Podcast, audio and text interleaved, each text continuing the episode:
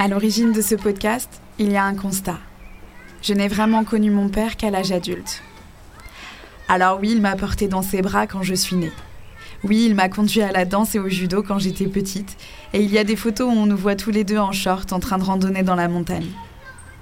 Il y a des souvenirs, joyeux pour beaucoup, tristes pour certains. Il y a par exemple cette mémoire de la voix qui gronde, de ses colères à lui, de mes pleurs à moi. Et puis il y a ces images des sourires, des blagues et des chatouilles. Mais enfant, adolescente, je ne connaissais pas vraiment mon père. Mon père, j'ai commencé à le connaître seulement lorsque j'ai quitté le foyer familial. C'est en partant que j'ai pu me faire une idée de lui, de l'homme qu'il était, de l'homme avec qui, d'adulte à adulte, je pouvais commencer à parler. En faisant la rencontre de mon père, j'ai d'abord pu comprendre certaines choses de lui, j'ai pu commencer à lui reprocher des faits de ma vie sur lesquels je pensais qu'il n'avait pas eu prise. Je lui ai pardonné d'autres choses, sa distance, alors que l'on partageait pourtant un quotidien. J'ai aussi compris qu'il m'avait transmis des valeurs, une vision du monde, une éducation. Il a refait surface dans ma vie à sa place, la place du père.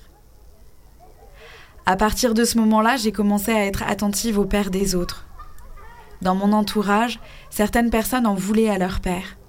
D'autres, au contraire, le vénéraient. Toutes avaient des choses à dire. D'ordinaire, on raconte les pères comme des hommes parfois secrets, parfois colériques, des hommes souvent peu présents, rarement trop, des caractères nuancés, avec des traits qui reviennent, comme souvent par exemple un rapport complexe aux émotions.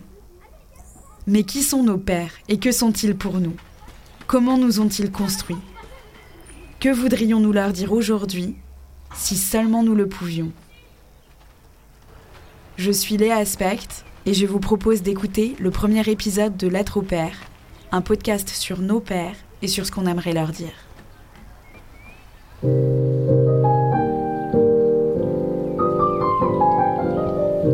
Très cher Père, tu m'as demandé l'autre jour pourquoi je dis que je te crains. Culture, la grande majorité des gens appliquent une règle tacite qui exige que les secrets patriarcaux ne soient pas diffusés afin de protéger le règne du père. Mon père, ce héros au sourire si doux. Parfois, quand tout allait bien, je crois que mon père aimait vraiment avoir une famille.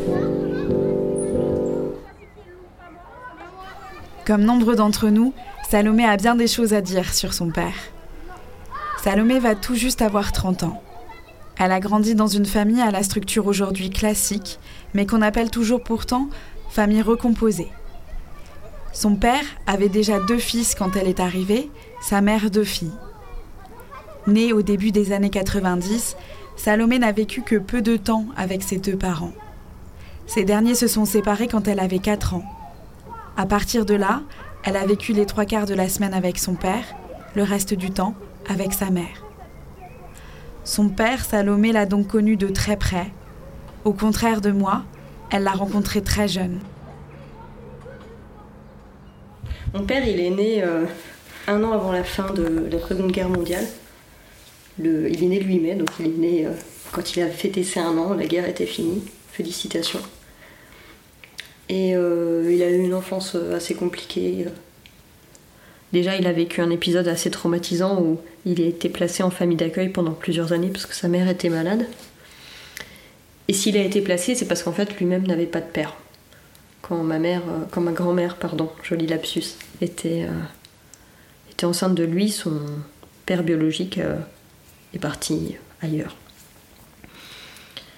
Et donc il a vécu plusieurs années en famille d'accueil et quand il est revenu chez sa mère, sa mère avait rencontré un homme avec qui elle s'était mariée. Et cet homme a adopté mon, père comme étant son fils, il lui a donné son nom. Et à partir de là, euh, ça a été assez compliqué puisque cet homme, c'était quelqu'un de violent, ce qui était monnaie courante à l'époque, mais voilà, qui, battait mon père et qui a abusé euh, de mon père pendant, pendant plusieurs années. Jusqu'à ce que d'ailleurs mon père euh, finisse par parler puisqu'il s'est rendu compte que il était devenu trop grand et euh, il commençait à s'en prendre à son petit frère. Donc là, il a dit à sa mère qu'il euh, que son père ne devait pas coucher son petit frère le soir. Je trouve ça. J'ai comme un, petit rire nerveux parce que je trouve ça d'une horreur, ce côté. Euh, je ne peux pas parler pour me protéger, mais je vais parler pour protéger l'autre. Donc, ça, c'est l'enfance de mon père. Euh, ça, plus euh, le fait qu'il savait, étant gamin, que cet homme qui lui avait donné son nom, c'était pas son père, il le savait. J'en parle parce que ça me ça m'habite, c'est un truc que j'ai un peu porté euh, que j'ai un peu porté depuis depuis que je suis jeune parce que ce que je sais là, ce que je raconte de son enfance, c'est des choses qu'il m'a racontées quand j'étais toute petite. Quand j'avais 5-6 ans, il me parlait de son père qui le battait, qui a abusé de lui quand il était enfant. Son père qui n'était pas vraiment son père puisqu'il l'avait adopté, mais c'était pas son père biologique et je sais pas s'il aimait mon père, je sais pas s'il voulait de lui. Donc ça, ça, fait, ça dresse le, tableau d'une enfance assez, euh, assez rude dans les années 50. Donc on peut imaginer euh, euh, assez hardcore. Et après, ce que je sais, c'est qu'il a vécu sa vie, il est devenu éduque, il s'est marié avec sa première femme, avec qui il a eu mes deux très grands frères. Puis un jour, il a divorcé, il a rencontré ma mère, ils se sont mariés, je suis née, et quatre ans plus tard, il divorçait.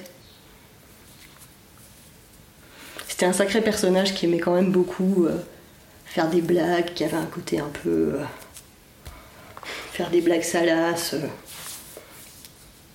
qui fait rire les gens, qui est là, qui a un peu de prestance, mais tout en étant un peu introverti, un peu timide.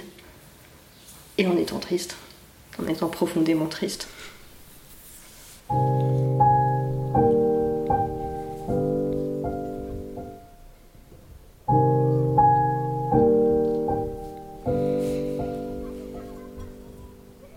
l'enfance de Salomé, son père était très présent et il s'est beaucoup occupé d'elle. Lorsque nous nous sommes vus, Salomé m'a longtemps parlé des valeurs qu'il lui avait transmises, valeurs qu'il anime encore aujourd'hui à travers ses différents engagements. Mais elle m'a aussi confié la difficulté pour l'enfant qu'elle était de porter la tristesse de son père, qui lui a raconté la violence qu'il avait subie lorsqu'il était petit, alors qu'elle était elle-même encore très jeune.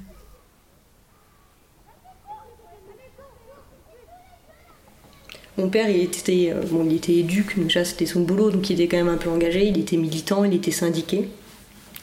Et, euh, j'ai des souvenirs comme ça, où par exemple, euh, les personnes qui, étaient, SDF dans la petite ville où on habitait, ben, il n'y en avait pas beaucoup, c'était une petite ville.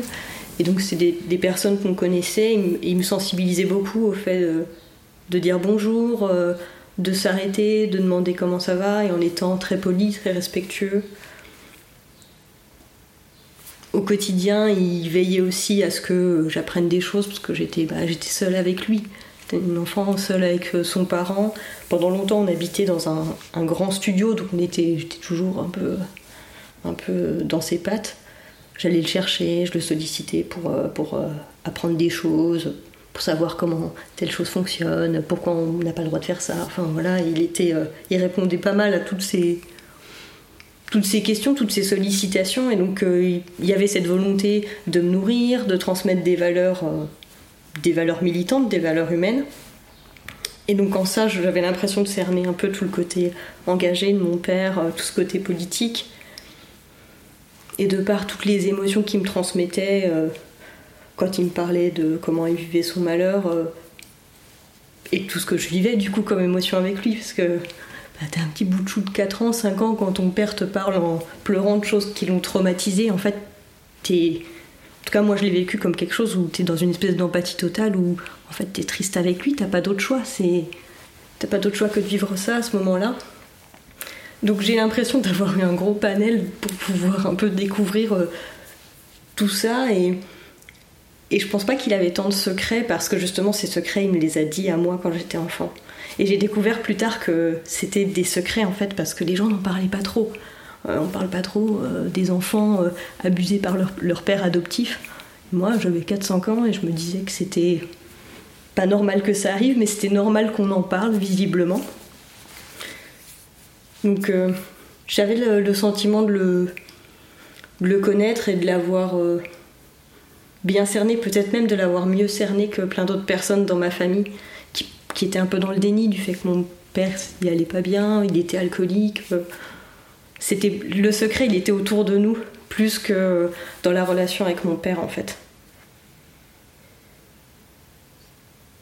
Le problème de son alcoolisme, c'est qu'il il, était imprévisible quand il avait trop bu. Et euh, il n'a jamais été violent physiquement avec moi, mais il a commencé à devenir violent verbalement. Et euh, parfois il m'a insulté, ou euh, il m'expliquait pourquoi j'étais une merde parce que j'avais mis un truc qui se recycle dans la poubelle, tu vois, enfin des choses complètement démesurées. Quand t'as 9, 10, 11 ans, c'est pas, c'est pas possible d'être face à un adulte, face à ce seul adulte qui t'explique à quel point t'es une merde parce que t'as fait une petite erreur avec beaucoup de violence en plus. C'était vraiment très dur. Donc j'ai dit à ma mère et mon beau-père, je veux plus aller chez papa en fait, c'est fini, je veux plus le voir parce qu'il est alcoolique. Et à partir de là, bah, j'ai plus vu mon père pendant plusieurs années. Je vivais que chez ma mère, à temps plein. J'avais aucun contact avec lui. Tout ce temps où j'ai pas parlé à mon père, euh, j'ai réfléchi, euh, j'ai passé du temps déjà à être en colère après mon père. Enfin, c'est pas juste pourquoi, pourquoi mon père il était alcoolique et euh, pourquoi il s'infligeait ça? Parce que c'est, mauvais pour la santé d'être alcoolique, spoiler alerte. Et pourquoi il faisait rien pour que ça change? Et pourquoi il se rendait pas compte qu'il me faisait du mal dans des situations où c'était indéniable? Enfin, tu peux pas malmener tes enfants. Et d'ailleurs, tu peux pas non plus euh, être le père qu'il était quand j'étais enfant. En fait, c'est déjà de la négligence que d'étaler ses traumatismes sur, un enfant de 4 ans qui a pas d'autre choix qu'être là et qui peut pas dire stop. Donc, euh, j'ai passé du temps à être en colère après lui et ça a déjà mis une distance dans notre relation. J'ai accepté, j'ai compris c'est quoi l'alcoolisme, c'est quoi la dépendance? J'ai accepté aussi parce que je pouvais comprendre que mon père était une personne malheureuse et que qu'il avait tout un tout un passif qui expliquait l'homme qu'il était euh, aujourd'hui. Il y a eu la colère, la tristesse et l'acceptation de dire en fait mon père il n'y arrive pas vraiment, c'est dur pour lui d'être parent. C'est peut-être plus le bon moment, c'est peut-être trop tard, il est peut-être trop abîmé, trop fatigué. Donc c'est différent.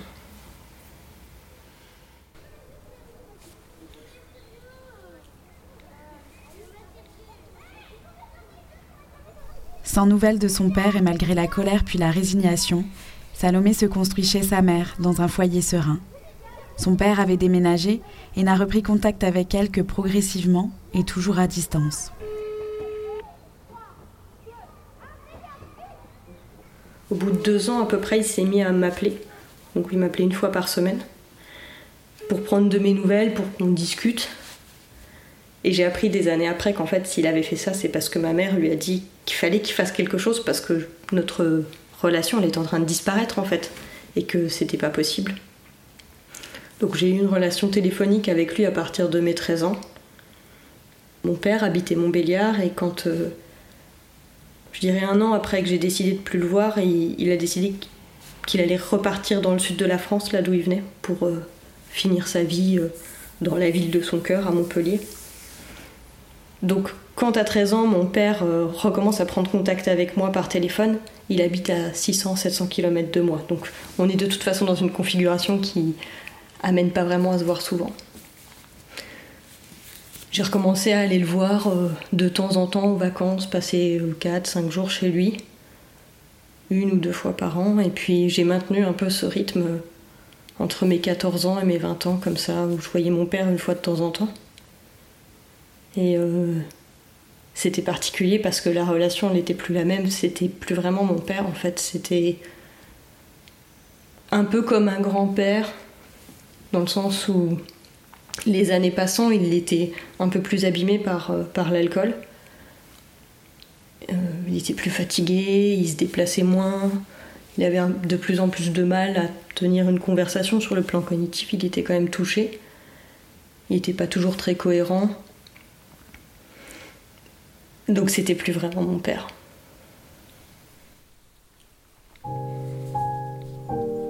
Moi, le mot qui me vient, c'est vraiment le côté abandon.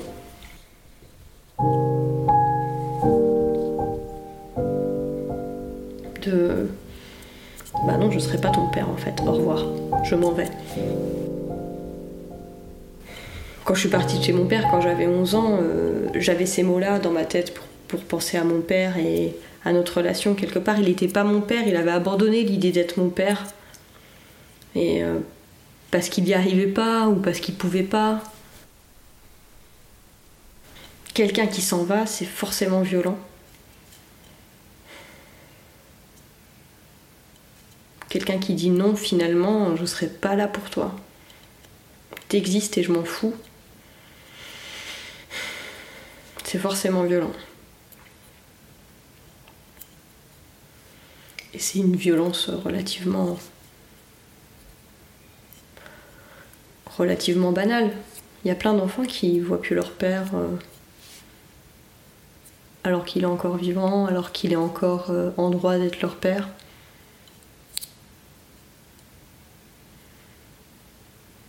Je dis ça euh, sans donner statistiques en tête, plutôt en pensant à l'expérience de tous les autres enfants divorcés, de parents divorcés autour de moi, qui voient moins leur père, puis le voient plus. C'est comme ça. Papa, c'est devenu un inconnu. C'est dommage.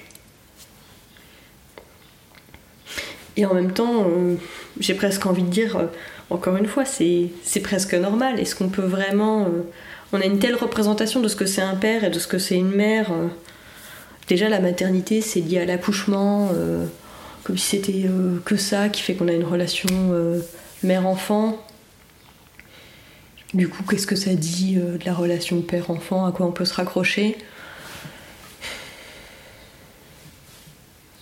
On considère, on considère que le père, c'est forcément un deuxième parent, c'est pas toujours le cas.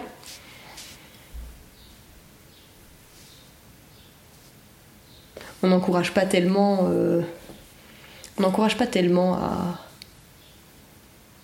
à laisser la possibilité, ou peut-être pas laisser la possibilité, mais en tout cas, on n'encourage pas les pères à rester dans la vie de leur, euh, enfant. Si on c'est comme si la paternité, elle se construisait qu'au travers du couple. À ce moment-là, forcément, si le couple explose, c'est foutu. S'il y a un parent, son lien à l'enfant, c'est euh, ben, j'ai accouché, bim, et euh, l'autre, c'est bah, j'aime la, personne qui t'a accouché, c'est un peu fragile. C'est hyper binaire, mais j'ai l'impression qu'il y a de ça quand même, et c'est triste et c'est dommage.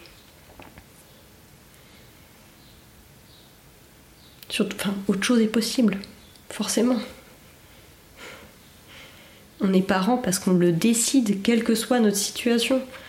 Qu'on accouche ou qu'on n'accouche pas, qu'on adopte, euh, quelle que soit notre configuration familiale, qu'on soit seul ou à deux ou à plus, qu'on soit des hommes, qu'on soit des femmes, euh, c'est avant tout une décision et un positionnement et une présence. Des fois, j'ai l'impression que le, père que j'ai eu, mon, papa, quand, euh, quand j'étais enfant et qu'il explosait, qu'il allait très mal et qu'il y avait comme plein de malheurs accumulés pendant des décennies qui ressortaient, c'était comme si ça avait été enfermé trop longtemps parce que parce que de ce que je sache, mes frères avant moi n'ont pas, n'ont pas eu ces conversations-là avec mon père. Donc c'est comme si, euh, arrivé à un certain âge, après avoir vécu un certain nombre d'événements dans sa vie, il en pouvait plus en fait, c'était trop. Donc c'est sorti, ça a explosé, enfin c'est... C'est nul, c'est juste nul, c'est tellement de gâchis. Je me suis toujours dit ça, mon père, ça aurait pu être quelqu'un qui va bien en fait.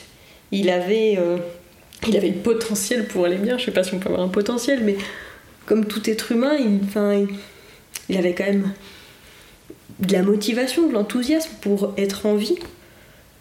Mais ça a été gâché par euh, des années à, à laisser enterrer sa souffrance. Donc c'est dramatique. Il faut apprendre aux hommes à. Et oui, je dis il faut, même si j'aime pas, dire ça. Il faut apprendre aux hommes qu'ils ont le droit d'avoir des émotions autres que la joie. On a le droit d'être triste, on a le droit d'être en colère, on a le droit d'avoir peur, on a le droit de le vivre, et on a le devoir même de le vivre et d'en faire quelque chose. Sinon, on peut difficilement prétendre bah, à s'occuper d'autres personnes, que ce soit des enfants ou pas d'ailleurs. En tout cas, c'est ce que je crois.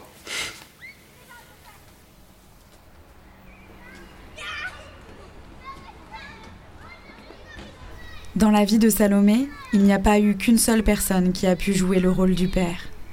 Son beau-père, le nouveau mari de sa mère, a été pour elle une seconde figure paternelle, à la fois présent et capable de l'être.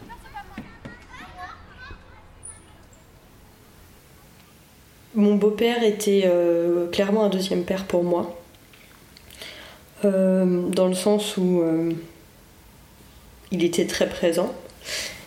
Et dès notre rencontre, ça s'est bien passé. Alors bon, je l'ai rencontré, j'étais un bout de chou de presque 5 ans, donc c'est peut-être facile de rencontrer un, enfant à cet âge-là, mais tout de suite, il a été dans une dynamique de, de rencontre, d'accueil. J'ai pas eu l'impression qu'il soit imposé dans ma vie. Mais en même temps, euh, quelques mois après notre rencontre, c'était mon anniversaire et il m'avait offert, lui, une caisse enregistreuse. Je m'en souviens. Et ça m'avait fait plaisir parce que c'était un cadeau de sa part, c'était un cadeau de Vincent. Et donc j'étais. euh, Enfin, je me sentais un peu privilégiée que ce soit. euh, bah, c'était son cadeau, c'était son engagement, c'était pas lui et ma mère. Et ça avait. Enfin, ça m'a vraiment marqué, ça avait de l'importance pour moi. Et je trouve que ça témoigne un peu de notre relation qui, qui a commencé à exister. euh, on avait notre relation tous les deux. J'étais l'enfant euh, le plus petit de la famille, donc on s'occupait quand même de moi. Euh, et il a joué ce rôle aussi d'ouverture au monde. Il m'a appris à chercher de l'or. À 5 ans, j'ai participé à un championnat d'orpaillage avec lui. C'était des moments un peu incroyables comme ça qui me, qui me faisaient vivre. Il me faisait faire du scooter le soir, en été. Toutes ces petites expériences euh, un peu. euh, un peu absurdes, mais qui, qui à l'échelle d'un enfant sont juste c'est incroyable. Je vis une aventure, euh, une aventure nouvelle grâce à lui, grâce à mon beau-père. Et, il était très très rassurant pour moi. Déjà par sa carrure, il était très grand, il faisait 1m90, il avait un gros ventre. Donc j'aimais bien m'asseoir sur ses genoux et lui faire un câlin, c'était confortable. C'était une personne très calme et très posée. Et, euh, et il aspirait à ce calme en fait, c'était. Sa présence me faisait du bien. Donc c'était voilà, on avait vraiment une relation parent-enfant en fait. Il, il était là pour moi et, euh, et je pense qu'il, je pense que c'était vraiment conscient et, choisi puisque quand il a rencontré ma mère, il savait qu'elle avait déjà plusieurs enfants. Il savait ce dans quoi il, s'engageait et je pense qu'il en avait envie. Et euh, très vite, quand il parlait de mes grandes sœurs et moi, il disait mes filles. Et ça, c'est un mot qui a toujours résonné un peu euh, dans ma tête, c'est qu'on était ses filles. Même si je l'ai jamais appelé papa, je l'ai toujours appelé par son prénom, parce que j'avais quelqu'un dans ma vie que appelé papa. Il y avait ce lien particulier et qui était reconnu par ses mots à lui, et ça, ça a toujours été hyper important. Et je, l'ai toujours aimé comme, euh, comme un père, je sais pas, sais pas vraiment ce que c'est, euh, qu'est-ce que c'est l'amour qu'on porte à un père ou à un parent, mais je l'ai toujours aimé comme une personne qui est là dans ma vie, en qui j'ai confiance et, et j'ai envie qu'elle soit là. Et même si c'est pas toujours facile, parfois on n'est pas d'accord et en grandissant, bah, je vais le chercher. Il y a de la provocation et il me répond et, euh, il, me recadre parfois et c'est ce que je recherche. Bah, Il y, a, y a de l'amour et il y a ce- cette espèce de lien inconditionnel, même si on n'est pas euh, de la même. euh, on n'est pas lié par le sang, on n'est pas lié par quelque chose de légal, parce que ça n'a jamais été mon père légal. Mais on l'a choisi, c'est notre relation et elle a de l'importance, quoi. C'était vraiment quelqu'un dont j'étais proche. Et qui me. Et qui me donnait l'impression d'avoir un peu un, un père de secours, ce qui est quand même assez exceptionnel. Je pense qu'il y a peu de personnes qui ont un père de secours et, et euh, je suis contente d'avoir eu cette chance et bah, d'avoir eu un peu un exemple de de père qui, bah, qui pas parfait, parce que c'est pas possible, mais qui est là et qui réussit à être là. C'est pas juste qu'il l'a choisi et qu'il n'y arrive pas trop, c'est qu'il l'a choisi et il se donne les moyens d'y arriver, même si c'est pas toujours parfait, c'est pas toujours facile. Ça reste rassurant et ça reste dans la confiance.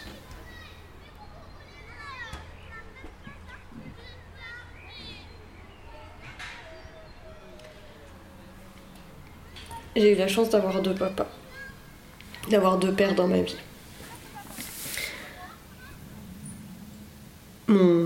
Mon, père choisi, mon beau-père, celui qui m'a adopté. Pas légalement, mais dans notre relation, dans l'amour, celui qui m'a adopté, il est entré dans ma vie, j'avais 4 ans. Et euh, quand j'avais 15 ans, il est euh, mort assez brutalement d'un cancer. Je dis assez brutalement puisqu'il s'est passé trois mois entre le diagnostic et son décès, donc c'était vraiment euh, très très très rapide. On n'a pas eu le temps de se préparer à vouloir se battre, que c'était déjà fini. Et ça a été. Euh, je pense que ça a été jusqu'à présent, je touche du bois, juste la pire chose de ma vie en fait. Parce que mon, mon beau-père est mort et euh, c'est comme si Vraiment, euh, ça va faire très, euh, très cliché, mais comme si le monde dans lequel je vivais, il s'est effondré. Le pilier central s'est abattu et c'est fini. Plus rien n'a de sens. C'était vraiment très dur parce que bah, je l'avais perdu lui en tant que personne. Donc lui, il n'était plus là euh, pour me rassurer, pour être là, pour rigoler avec moi, pour qu'on puisse remplir le lave-vaisselle le soir et boire un café euh, à 6 h du matin en n'étant pas réveillés ensemble. Et, euh, et puis, bah, c'est une personne en moins dans, dans le foyer familial. On a perdu un adulte et là, il faut se réorganiser, il faut réapprendre à vivre ensemble. Et c'est juste. Euh, bah, on survit hein, dans ces moments-là. C'est là qu'on découvre qu'on a plein de plein de ressources cachées qu'on a beau euh, être euh, en pleine dépression, et eh ben il, reste, il reste un peu d'essence au, fond du réservoir et on s'y accroche coûte que coûte pour essayer d'être à nouveau une famille dans une nouvelle configuration avec, euh, avec ma mère qui a perdu son mari, ma petite soeur qui a perdu son papa et moi qui ai perdu mon deuxième père. C'était vraiment, vraiment horrible. Et ce qui était dur, c'est que dans ce moment-là, euh, j'espérais un peu que que mon père revive d'une certaine manière. Et euh, le, soir du décès de mon beau-père, je l'ai eu au téléphone, mon père, pour lui annoncer. Et il m'a dit, cette phrase que j'oublierai jamais, il m'a dit, je vais venir euh, à l'enterrement, bien sûr, et je vais être là pour toi. Et à ce moment-là, enfin, le moment où je viens d'apprendre que ça y est, mon beau-père est décédé, même si je m'y préparais depuis quelques semaines, enfin, j'ai le sentiment qu'il y a quelque chose en moi qui a été arraché. Et là, euh, cet homme euh, avec qui j'ai plus trop de relations de type parent-enfant me dit Je vais être là pour toi. Et ça a créé un espoir en moi. Espoir qui a été je sais même pas quel verbe utiliser tellement cet espoir il a été euh, comme rongé euh, par une matière acide parce que mon père n'était pas capable d'être présent pour moi et que qu'il était bourré quand il était là et que c'était la honte. Donc je revivais ce que j'ai toujours vécu avec mon père. Et ça a été très dur parce que pendant longtemps, euh, je m'en voulais, j'avais, je, me, disais, en étant en colère, que c'était pas juste que ce soit mon beau-père qui soit mort dans le sens où lui, il était là. Lui, il était un parent, lui, il était. Il faisait partie d'un foyer, d'une dynamique familiale, et, euh, et à côté de ça, t'avais mon père en carton euh, qui continue à vivre sa vie.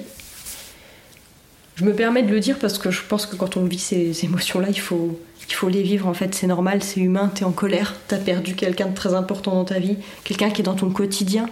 Enfin, c'est hyper violent en fait quand quelqu'un que tu vois tous les jours avec qui t'as des rituels n'est plus là d'un seul coup. T'as l'impression qu'il est parti en vacances, alors que tu sais qu'il n'est pas parti en vacances. Mais c'est comme s'il allait finir par revenir, parce que bah, il faut qu'il prenne son bol jaune pour boire son café le matin quand même, sinon ça va pas marcher.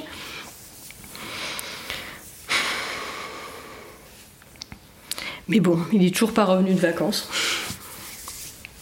Ça va bientôt faire. euh, bientôt faire 15 ans qu'il est toujours pas revenu de vacances. Et lorsque, quelques années plus tard, après le décès de mon beau-père, j'avais 20 ans, et là c'est mon père qui est, qui est décédé euh, d'une manière totalement imprévisible. Quelques jours après Noël, il a fait une sorte de malaise, d'AVC, puis une embolie pulmonaire. Ça faisait des mois que je l'avais pas vu quand il est décédé. Et c'était forcément dur parce que ça mettait un terme définitif à notre relation, même si dans ma tête j'y avais déjà mis un terme. Je m'attendais pas à ce que mon père soit présent dans mon quotidien. Mon père c'était plutôt une source de préoccupation parce qu'il allait mal. Mais c'était quand même dur parce que j'avais ce sentiment de de m'être fait voler euh, de m'être fait voler mon père qui ressortait euh, ce côté injuste il n'a pas eu le il pas eu la possibilité ou le temps d'aller bien et du coup lui et moi on n'a pas eu on n'a pas eu l'opportunité de se rencontrer d'avoir une belle relation ensemble. Et j'ai 20 ans ma vie euh, c'est rien. Ma vie quand euh, j'ai 20 ans mon père il est mort il n'a rien connu de ma vie. Il sait rien de moi. Il sait pas ce que je vais devenir et moi ce que je sais de lui c'est raccrocher à plein de souvenirs d'enfants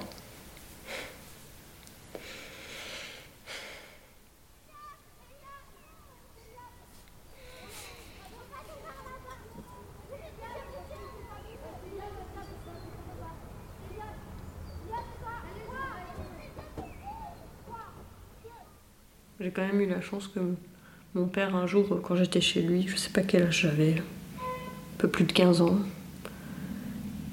mon père m'a dit euh, qu'il savait que ça avait été euh, dur les années où je vivais avec lui et qu'il me demandait pardon. Mais euh, de nulle part, comme ça, sans raison. Et je pense que c'est assez exceptionnel. Parce que d'une part, ça veut dire qu'il était conscient. Il avait fait un petit bout de chemin aussi.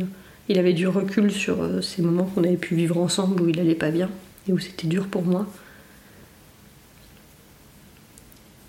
Et il m'a demandé pardon. C'est une force aussi, je crois, que d'être capable de faire ça. Malgré tout le reste, malgré toutes les autres difficultés. euh, qu'il avait, pu, euh, qu'il avait pu éprouver dans notre relation, dans sa vie globalement. Je l'avais déjà pardonné clairement au moment où il m'a, il m'a demandé pardon. C'était pas quelque chose que j'attendais ou même dont j'avais besoin, mais euh, mais c'est quand même, ça reste, c'est quand même salutaire, c'est quand même euh, une petite bouffée d'air en plus de se dire. euh, on, est, on est au clair, on est au même niveau quelque part dans notre manière de, de voir notre relation ou de voir tout ce qu'on a pu vivre ensemble.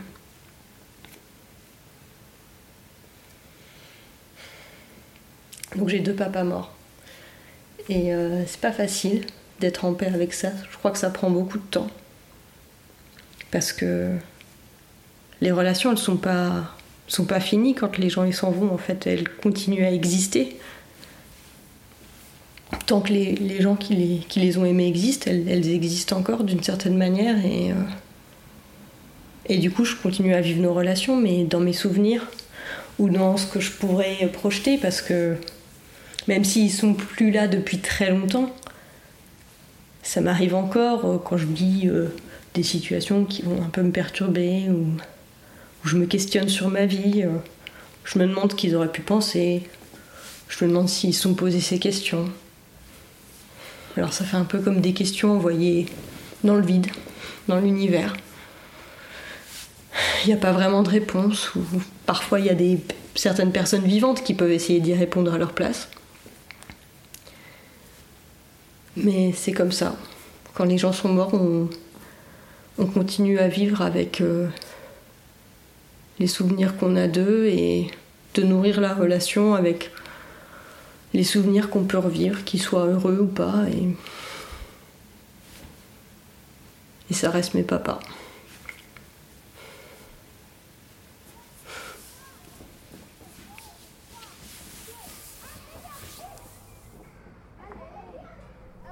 Nous vivons dans une société où la parole des hommes est omniprésente.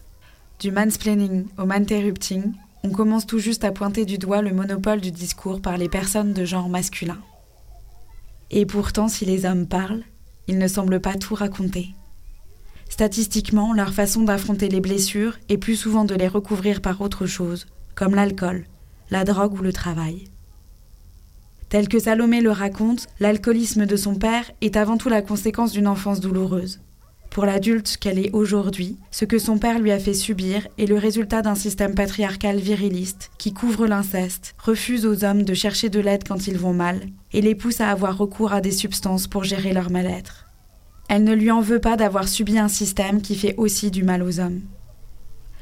Dans ses rapports avec son beau-père, Salomé a pu expérimenter une relation père-enfant épanouissante. Son beau-père a été là pour elle. Lui, dont elle m'a aussi raconté l'enfance stable et heureuse, a pu devenir père à son tour. Car être père, comme Salomé me l'a dit au cours de nos entretiens, c'est le vouloir, mais c'est aussi le pouvoir. Il n'y a aucun doute que nous ne sommes pas égaux face à ce qui nous arrive. Mais pour dessiner l'ébauche d'une paternité présente et aimante, il est sans doute nécessaire de libérer la parole sensible des hommes. J'ai revu Salomé une semaine après notre première entrevue. Je lui ai demandé ce qu'elle souhaiterait dire à ses pères, si seulement elle le pouvait. Ce que j'aimerais dire à mon père, ce serait... Euh, T'inquiète, c'est pas grave. On a tout donné. on aura vraiment tout essayé. on a fait notre mieux, avec le temps qu'on avait et, euh, et les moyens qu'on avait.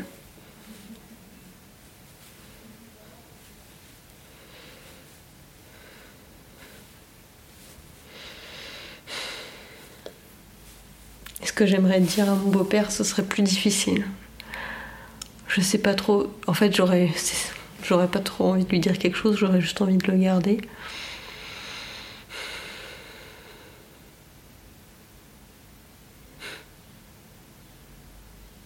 Ce que je pourrais dire à mon beau-père, en actant le fait que c'est comme une, phrase envolée je peux juste lui laisser ça et puis après c'est fini, on se revoit plus. Je pense que je lui raconterai une blague pour entendre son rire.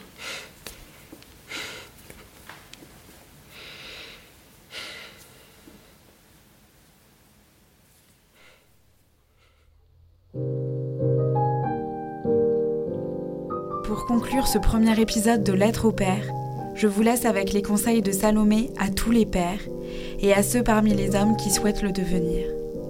Quant à moi, je vous remercie pour votre écoute et vous dis à bientôt pour un nouvel épisode et le récit d'un autre père. Il faut construire des souvenirs euh, avec euh, ses enfants quand ils sont petits, pour qu'ils aient des choses, pour qu'ils aient des histoires, pour qu'ils aient des morceaux de vous parce qu'on ne sait jamais ce qui peut arriver et il faut pas perdre ça.